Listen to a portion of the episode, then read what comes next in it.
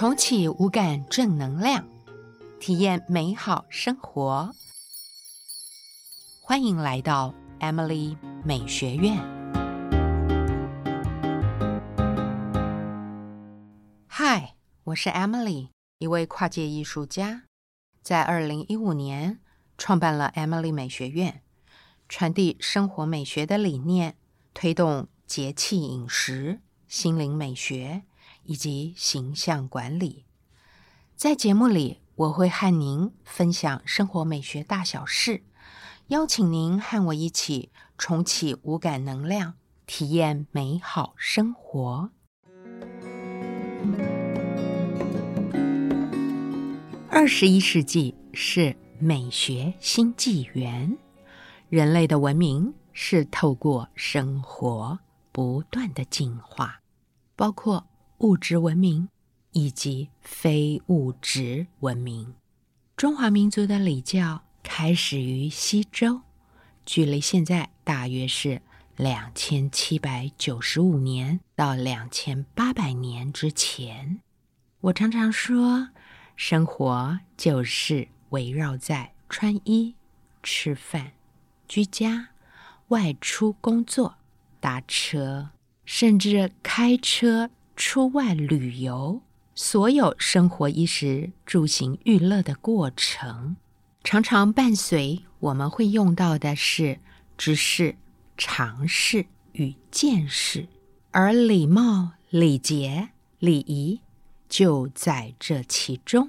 要怎么把礼仪的知识、常识、见识转化成为自己生活美学的基因？而成为日常生活的一部分，这个就是明代的儒家学者王阳明所说的“知行合一”。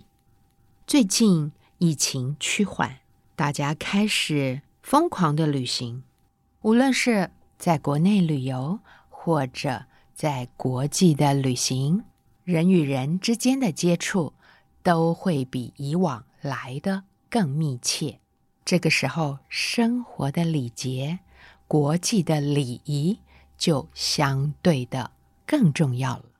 以前有人说，读万卷书不如行万里路，我倒觉得这两件事是同样的重要。Emily 美学院导师会客室。今天为各位邀请到 Emily 美学院的国际礼仪导师邵纯琪 Teresa。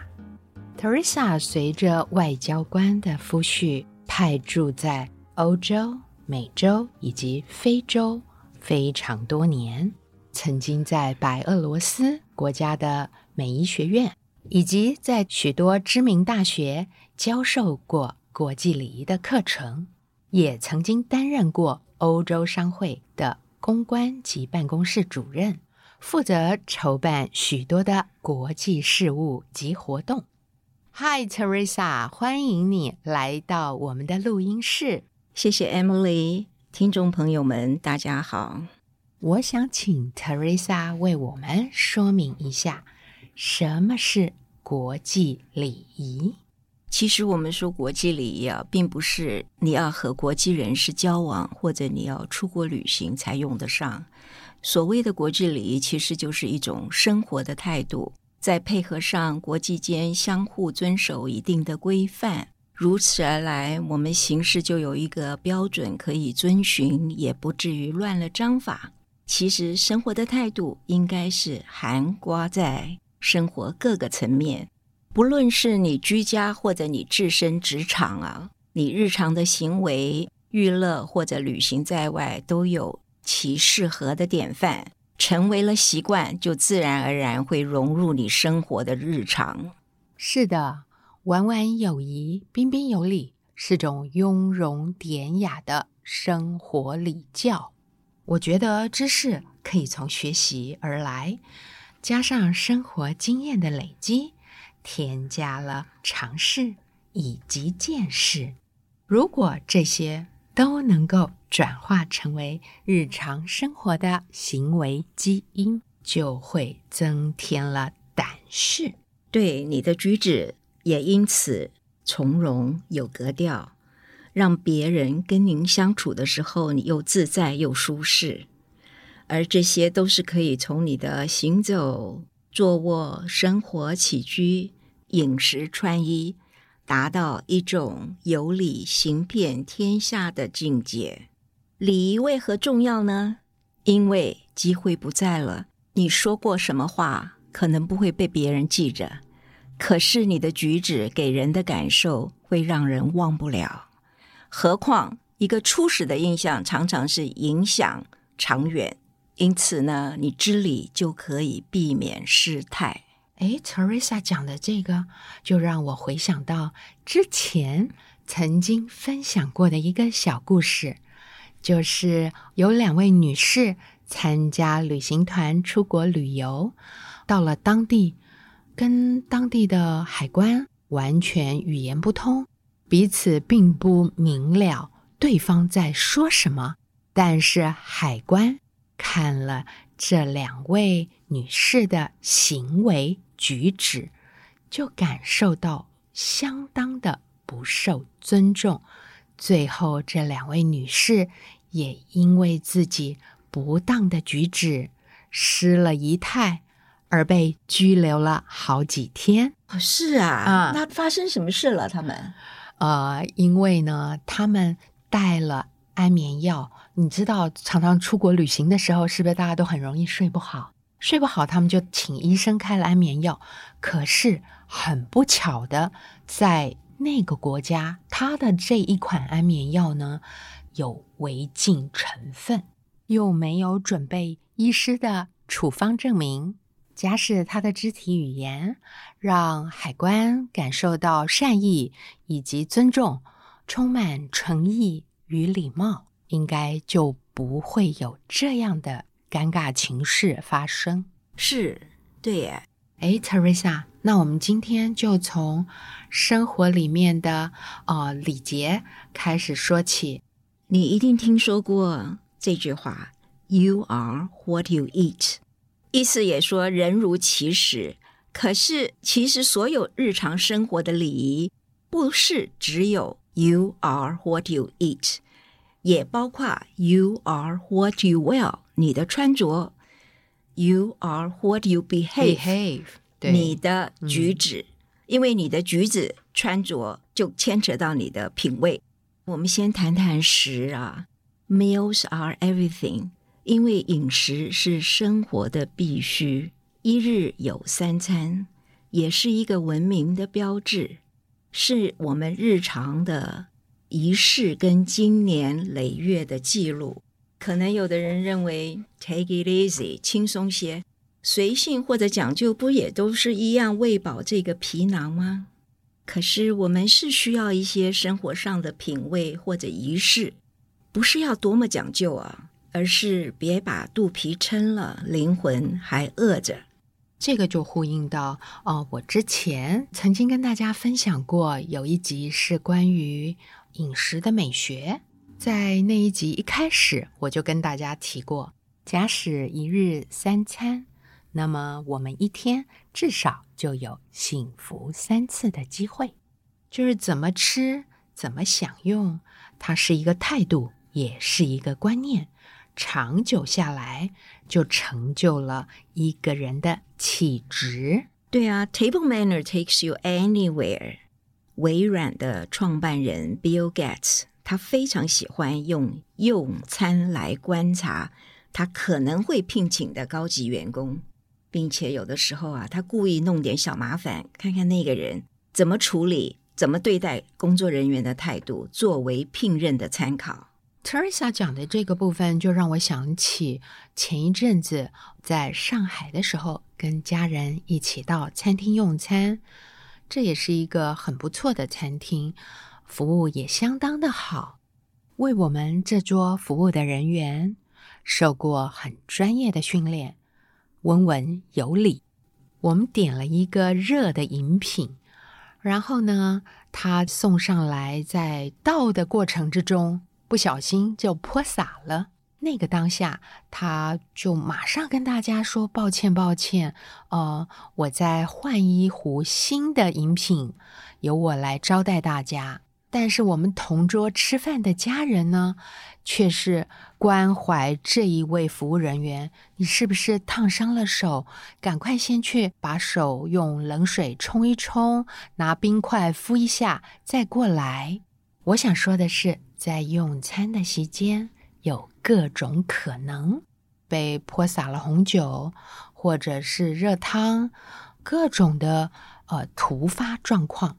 但是人与人之间能够相互疼惜，这才是真正的用餐礼节。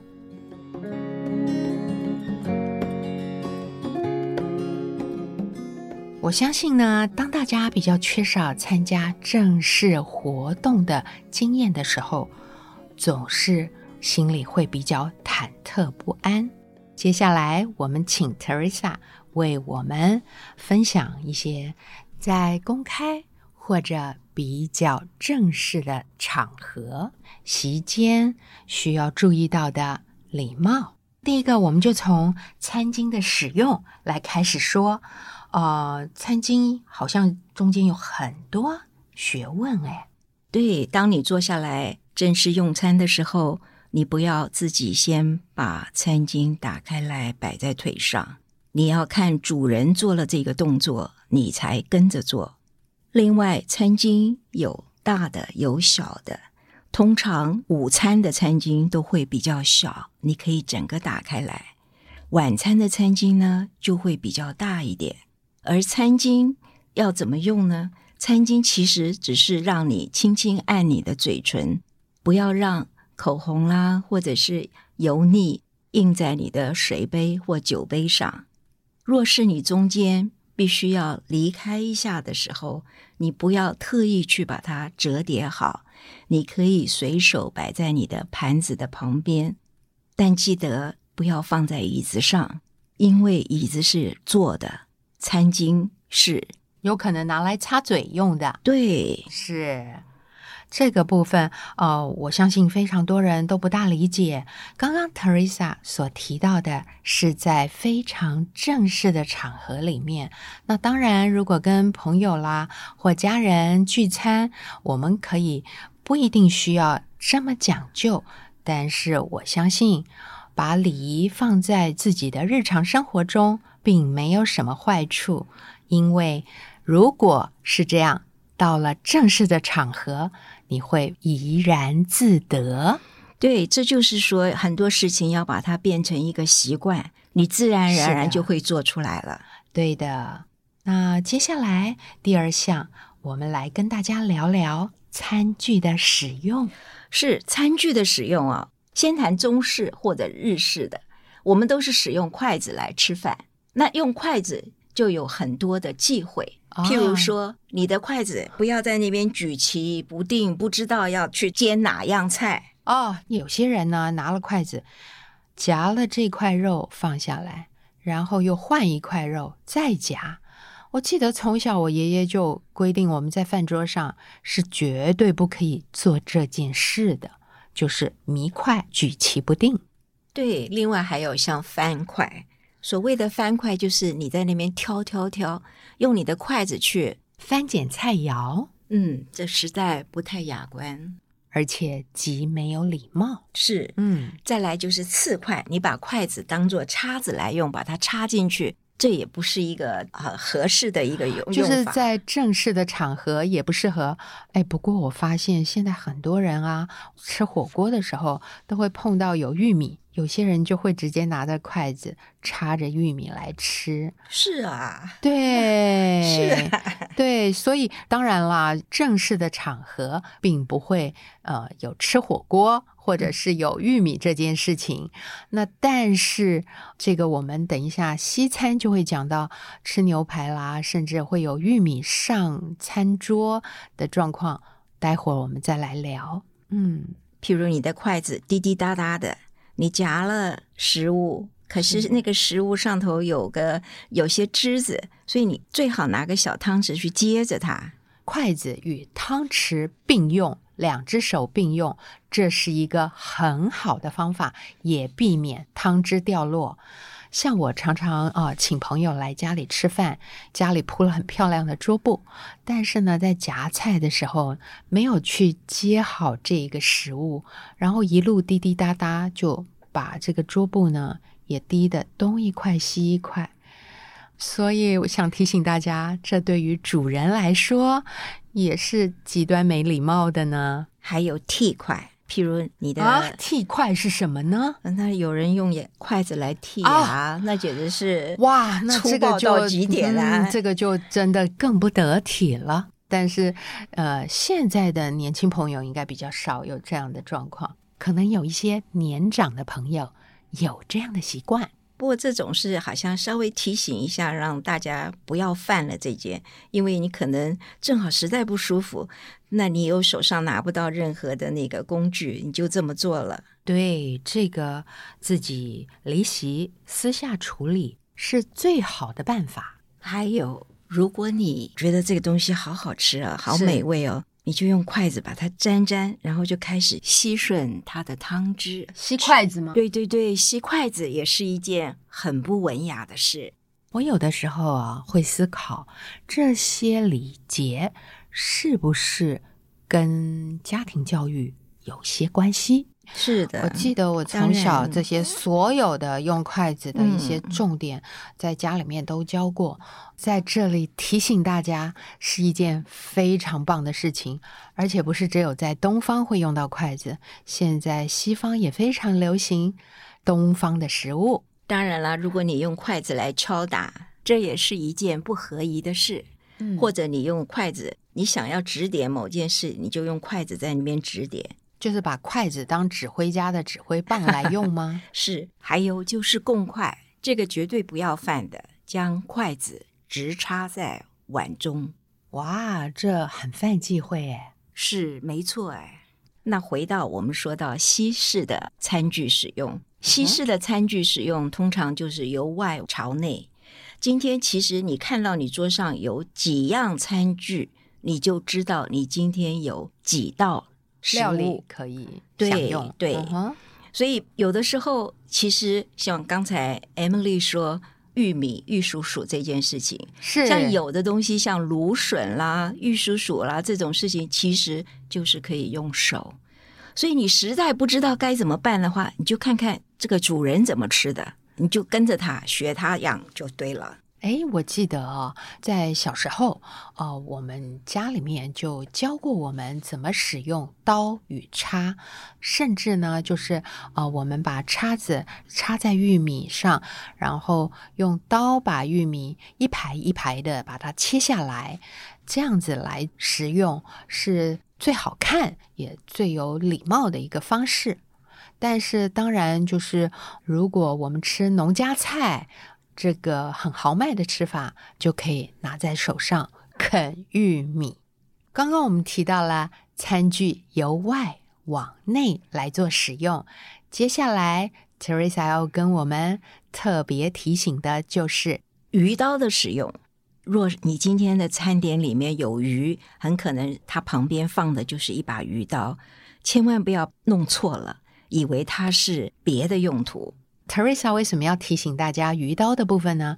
因为鱼刀看起来有的时候跟抹 butter 的刀很像，所以呢，这个部分提醒大家。呃，我们说到餐具的使用啊，其实餐具的使用有美国式，也有欧洲式的，所谓的 American style and Continental style。美式的，他们用叉子会换手，从左手换到右手。欧洲式的呢，它是持续的，右手就是持刀，左手就是拿叉子，吃一口切一口。American style and Continental style，他们的刀叉的摆放啊，其实都是类似，一点点的不一样，就是欧陆式的，它会把叉的面朝下；American style 美式的，它的叉面是朝上。如果你要暂时停歇一会儿的话，你可以 either 你是呈一个八字摆放，这就是欧洲式的，它的叉子口要朝下。那美国式的呢，很可能它因为已经是用了右手拿叉子，所以它的刀就是放在盘子的上面，那他的叉子就可以随意的摆在盘子上面。很多时候，我们有一些暗语，所谓的暗语就是一种 silent code，你不要说话，你不需要指示，工作人员都明白的。譬如你用餐用完了，你可以把你的刀叉摆成一个十一点二十分的方向。可是，像有的时候啊，如果你不想让人家再给你添酒水的话，你可千万别把手捂着那个酒杯的杯口，或者呢，你把它倒放，这都是一种 faux pas。faux pas 就是所谓的失礼，你只需要轻轻的触着酒杯的边缘就可以了。餐盘的前面有时候还会有一份叉子和汤匙，那是给你吃甜点用的。顺便要提醒一下啊，就是很可能你有的时候坐下来拿错了别人的酒杯，或者拿错了别人的面包，那你就记得面包是在你的左手，drink 是在你的右手，任何的水杯、酒杯都是在你的右手边。那么餐具的使用，我们讲了大概告一个段落，接下来我们讲到第三项，饮酒的仪态。在西式的餐会上面，在你右手边的酒杯或者水杯合起来绝对不会超过四个以上。如果你看到有一个香槟的酒杯的话，你就知道今天餐会尾声一定有某一个敬酒的仪式。当你拿酒杯的时候，你得记得饮用。红酒或者白酒的时候，有一点不同，就是你拿红酒的杯子，你可以碰到它的杯底；你拿白酒的杯子，最好只拿着酒杯的杯柄。接下来，我们请 Teresa 跟我们分享第四项食物取用的拿捏。哎，这个要说起来真的是很多，可是最基本的一个就是，当你怎么样吃面包。面包有很多种类耶，对，譬如像 toast，你千万不要一片就拿起来吃，你最好把它切成一个三角形，让你有下口的地方，这样是方便入口这样的形状。对对对，嗯，或者呢，你撕一块一口的大小，涂上酱料，喜欢的酱料，是因为在西餐里面有各种酱料，包括有牛油啦。橄榄酱啦，或者是橄榄油，加上意大利陈醋、鸡肝酱、鹅肝酱、鸭肝酱，各种的干酱都可以拿来做涂抹的酱料，甚至包括啊，用番茄切丁来做的酱料也是有的。记得就是以一口的大小为准，千万别把整个面包拿起来啃咬。接下来呢，第五项就是在用餐的时候，大家一定会聊聊天，或者是跟你旁边的朋友说说话。这个部分也是有一些需要提醒的地方。对这些 small talk 席间的交谈啊，很重要，就是要注意你的话题。哦，我们不谈那些有争议性的题目。包括了政治、政治、宗教，对对对。可是要记得，不要一面吃东西、嚼东西的时候一面说话。这个部分就是在呃饮食的礼节上面最重要的。一边吃饭一边说话，食物在嘴巴里的样子呢，让跟你交谈的人都看到了，还蛮不礼貌的。如何避免口中塞满食物而来不及应答呢？这个关键就是在吃每一口食物的时候，大小都要适中。对了，不要太豪迈。对我忘了提醒一件事，就是当我们被邀，很可能席间有一些其他的客人你并不认得，可是这时候很要紧的就是，当主人呃欢迎你们的时候。你最好和每一个人都有一个视线的交流啊，视觉交流，对，因为表示我很高兴今天能够与你同桌进餐，所以不是只有真正用嘴巴交谈，用眼神的交流也是相当的重要。对对对，并且啊，你交谈的对象不要只对着右边或者只对着左边，你要四周的朋友都要稍微照顾到。啊，与同桌的人都进行到交流，是礼节底蕴，而且顾全大局的高雅表现。是是。那么接下来我们来讲到第六项，假设在呃用餐期间，我们需要离席的时候，该怎么办呢？哎，简单的说一声对不起啊，就离开了，你不必讲理由，不必告诉人家你要去干什么。不必说，哎，不好意思啊，我要去上个洗手间。哎，这尤其不可以讲，因为曾经有一位贵妇嫁到皇家去的时候，她常常就要把要去做什么事情给说出来。最后，她的那个婆婆忍不住了，就告诉她说：“啊，哎，你以后不要跟我们讲这样子，你要上洗手间或什么，你就告诉我，My nature is calling。”对，这是非常高雅优雅的说法。第七个，Teresa 要提醒大家的是关于敬酒。在餐会间啊，主人可能会对您，呃，恭喜你最近升官啦，或者是恭喜你呃成就了奖，哎，得到了某个奖啦，这样的祝贺，你只需要含笑的接受，你不需要跟别的宾客一起举杯，稍后你再回敬、再致谢就好了。这是一呃正式宴会上面的一个礼节，但是现在好像大家都不这样。曾经我有一次在一个双联的一个呃特别的国际礼仪讲堂上有提到这件事情，有一位九十岁的一位老太太特别来跟我说，她谢谢我告诉他们这件事情，因为现在好像大家敬酒都是起哄，所有的人都是杯子拿起来。不管你是被禁的，或者是大家都一起，对啊，而且非常多大型宴会都是这个样子。其实不对的，这个敬酒的事情，贵为一国之君的某国总统也曾经犯过错。可是他的对手是英国女王，英国女王是非常的老道。轻轻松松的就把他带过了，也不让对方有任何的拘束。所以，对对，所以当您是在一个正式的场合被人家敬贺的时候，你就坐在那里含笑的接受就好了。所以，我觉得能够。懂得国际礼仪，而且把它运用在生活其中，是多么美好的一件事情。对，不要因为好像大家都这么做，我也这么做了，是，可是其实是没做对耶。所以我们就把这个事情都做对，然后变成了一个习惯。接下来，我们跟大家聊聊。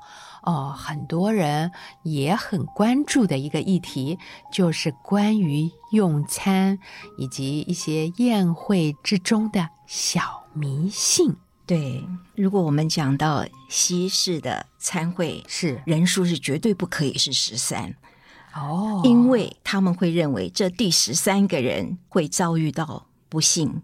这是我的。以前我们的意大利大使的夫人，她是个法国人，她特别告诉过我，是其实这个就是因为圣经记载啊，犹大背叛了耶稣，是这个故事是大家都很耳熟能详的。嗯，还有呢，面包的底不可以朝上摆。对，不过这个也很少人会对这个其实很少人会想到这件事情，因为这件事情其实跟这个法国大革命的时候。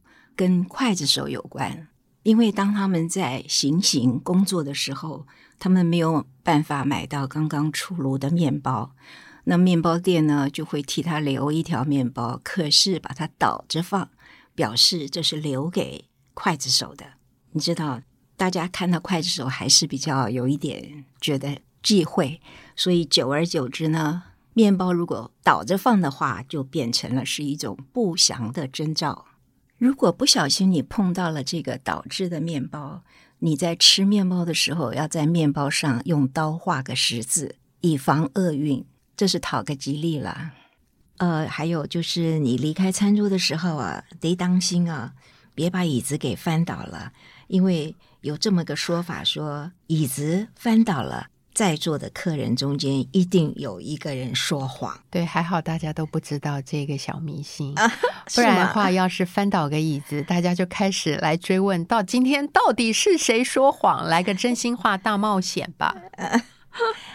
OK，、嗯还有圣诞夜啦，五月的时候是打开门窗，让家中的恶魔都离开，这是他们的一个做法。这不是小迷信，这算是一个习俗。对，如果人家倒酒斟酒给你的时候呢，正好到你这杯是倒完了，是哎，表示你这一年会有很好的消息。嗯，会有就是有喜事发生。对对对对太对对对。我们刚刚才过完除夕，对不对？啊要喝光所有的最后一滴酒，来确保你新的一年你有好的运势。哦，那大家别忘了哦，在农历过年的时候，那个除夕，我们一定要饮光最后的那一滴酒，对，希望每个人都有给大家带来好运气。还有啊，就是当你搬到新家的时候啊，最好先把你的餐桌布置好。民以食为天嘛，因为你餐桌布置好了，就会带给你好运。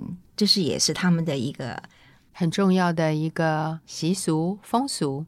诶，那有的时候很多的正式活动是用茶会来进行。Teresa 对于茶会的礼仪有什么要提醒给大家的呢？是我们通常都说 morning coffee, afternoon tea。是早上不管你是喝茶喝咖啡，都说成 morning coffee。morning coffee。可是下午一定都说的是 afternoon tea。当你喝茶或者是喝咖啡的时候，你连着杯盘一起，贴近胸前，对对对，对靠近胸前，嗯不要分开来。然后你拿杯子的手呢，哎，拜托不要翘起你的兰花指啊。这很多人都有犯这毛病，而且甚至还有男人哦。对，有人说嗯你要翘兰花指，因为你需要 balance，你需要平衡这个大拇指跟小拇指的，这个好像有一点不是这样的说法吧？太强词夺理，就是啊，对还有茶很烫，你就在那边静静的候着它，等它稍微凉了一点，别在那边吹呀、吹的。啊，这个我记得我童年的时候就讲了，就是呃，老人家就提醒我们说，哎，喝茶的时候啊、如果烫或者喝汤的时候，如果烫，千万不要吹，要做吹凉的动作，这是非常不礼貌的嗯，你、啊。你的长辈真的是给你非常好的教导。对，而且我刚刚 Teresa 说的关于喝茶以及喝咖啡，为什么要左手托碟，右手持杯？因为这样也相对的稳当安全。还有啊，茶会 afternoon tea 有的时候有一些点心嘛，对。那这些点心你就记得你是从温热的那个 scone 司康饼开始，啊，英式下午茶就是一定有 scone，然后是咸的小的 sandwich，啊哈，甜食就像你正式吃饭，正式吃饭通常也是一样最后才用。对，就是像我们正式吃饭，一定是先吃面包啊，西式的先吃面包，所以这个下午茶就是先吃这个 Scone 对，然后我们平常用餐就在吃咸食，所以它是一些咸食的呃 sandwich，然后再来最后就是吃甜点。Yeah, 所以甜食就是 ending 对嗯 sweet ending，还有呢，你如果调了一些糖啦或者牛奶，拜托你的小瓢跟小茶匙要摆在杯的旁边，不要留在杯子里。啊、还有我记得童年的时候，呃，家里的长辈也教过我，很多人喝茶的时候会加糖，所以呢，这个茶匙是来搅动这个糖，让糖来融化的。千万不要拿这个小茶匙舀出里面的茶汤来放到嘴巴里面喝，这样子呢，不但不好看，也不合乎礼节。今天呢，非常谢谢 Teresa 为我们做饮食相关礼节的分享。谢谢 Emily 给我这个机会来谈谈一些小节。可是小节可以变成你的习惯，你的习惯就变成了你个人的气质。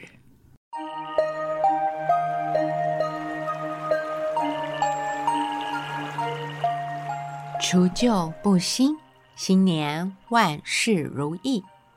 立春通常落在每年的二月三号到五号之间，是二十四节气的第一个节气。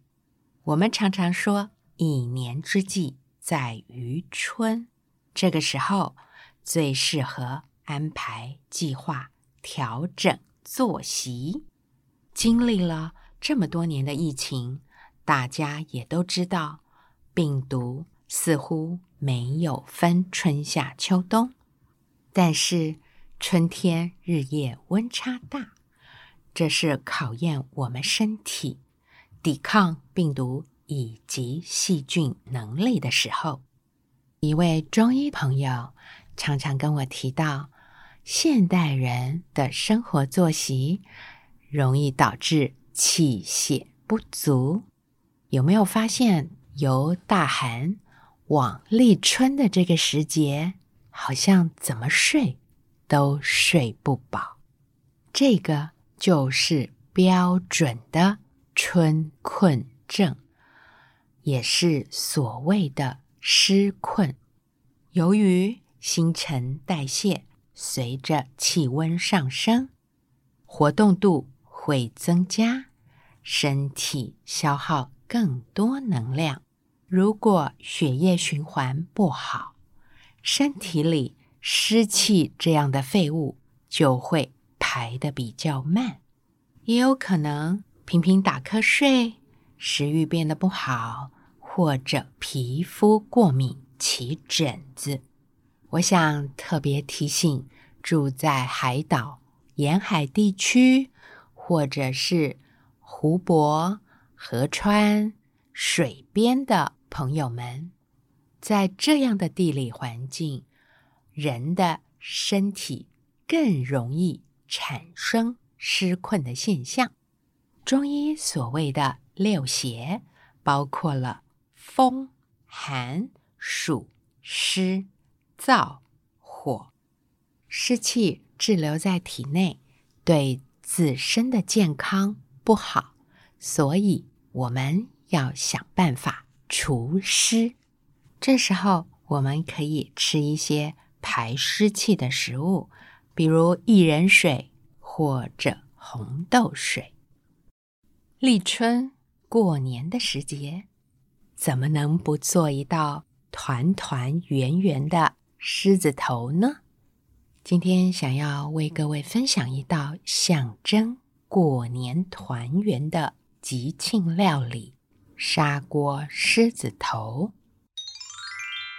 很多人都觉得狮子头很难做。其实说难不难，说简单也还是有几个诀窍必须要学习到的。先跟大家分享食材的备料，第一个就是厨房最常见的猪脚肉，第二项就是鸡蛋的蛋清。第三，一定要记得必须要有的荸荠。第四，就是开阳，开阳就是虾米，虾米是让这个狮子头有海陆双鲜的秘诀之一。接下来就是很重要的大白菜，一颗番茄，还有葱、姜、绍兴酒。当然，米酒、呃黄酒这些料理用的酒也都是可以的。但是我喜欢用绍兴酒，因为在狮子头这道料理里面用了绍兴酒，的确气味会特别的好。接下来跟大家分享料理的步骤。第一个料理步骤是洗，呃，我们把荸荠开阳。葱、姜、大白菜、番茄都必须要洗净，一定要记得猪脚肉是不能洗的。第二个步骤就是切以及剁猪脚肉，买回来哦，我们可以再稍微剁过，增加猪肉之间的粘稠度。我记得小时候常常看到家里面的人在做狮子头这道料理的时候呢，两个手各拿一把刀，就把猪脚肉摊在砧板上，双刀剁肉的声音呢，就直接的感觉节庆即将来临。接下来就是比较细的功夫，切，把荸荠、葱、姜、开洋分别的切成丁，以及葱末。姜末，还有开洋末。第三个步骤就是和，要把这些食材团结在一起的一门功夫。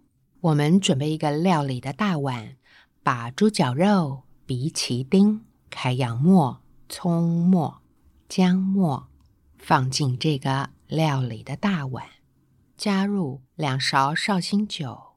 还有蛋清一颗到两颗，看我们要做的狮子头的分量有多少，再来决定。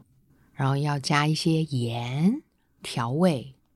接下来很重要的一点就是和的方向，我们用顺时钟的方向，同一个方向一直搅拌，让刚刚加进去的食材均匀的分布在绞肉里面。接下来，我们再加一个汤勺的清水，加在刚刚和好的食材里面，继续顺时钟的搅拌，让水跟碗里面的食材能够均匀的团结在一起。这个动作呢，是为了让待会儿炸出来的狮子头保水度增加的一个秘诀。同样的。这个步骤必须做到两次。接下来就是要摔。大家会想说：“嗯，我是在做菜，为什么会要摔呢？”在做狮子头这道料理，摔是为了要让狮子头吃起来肉质更有弹性。把碗里面和好的肉，把它整坨拿起来，然后再摔回碗中。所以，请大家记得，这个料理的碗要够大。这样的步骤必须要重复五十到一百次。我常常觉得这是一个练臂力很好的方式，但是呢，摔狮子头的这一个绞肉是必须有一个巧劲儿的。大家多练习，应该就会了。接下来，我们就准备要来炸狮子头了。找一个比较深的锅，然后需要比较多的油。油锅热了之后，我们可以先挤出一颗小肉丸来试试看，这个油锅热不热？之前曾经在教大家做南瓜浓汤佐肉丸子的时候，教大家挤肉丸子的方式，就用这个方式挤出一颗肉丸子来试试油温。接下来，我们用手当勺，把这个绞肉挖一坨出来，嗯，就是我们想要做的狮子头大小，大约也就是一个拳头的大小。当然也可以做的小一些，就看大家的喜好。但是传统的狮子头大约都是一个拳头的大小。那把这个绞肉挖起来之后呢？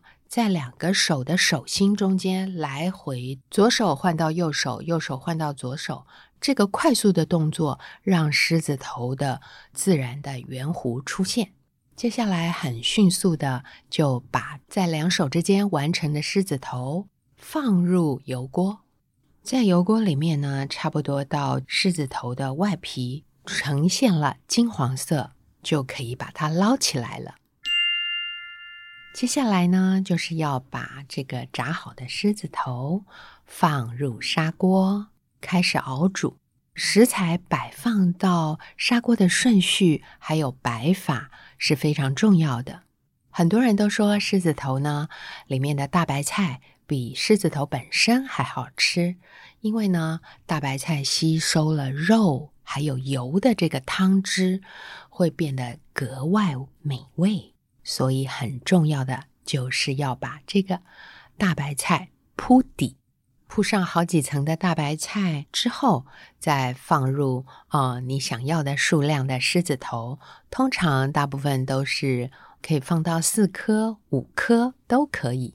接下来我会再铺一层大白菜在上面，然后把番茄一切为八，把八小片番茄铺在上面，可以呈太阳光芒的放射状来做摆放。接下来倒入高汤，撒一些海盐。很重要的是，刚刚炸狮子头的油可以捞一勺，均匀的。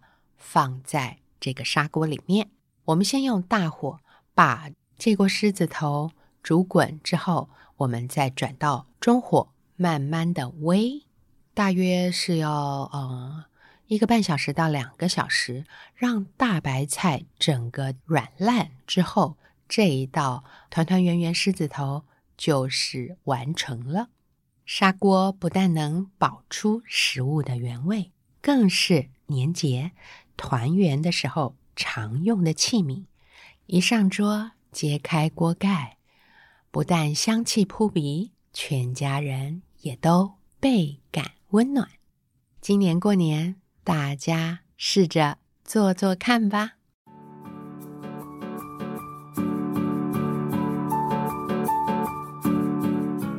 以上是今天的分享，节目就到这儿喽。我是 Emily。今天要送给大家的正能量小语：人生真的好短暂，请多分享爱与光明，给人温暖，给人希望。不是拿权势、金钱、地位、职业来评估交朋友的可否。无论学习、工作、饮食。享乐，凡事都不沉溺过分，这就是安康的中道。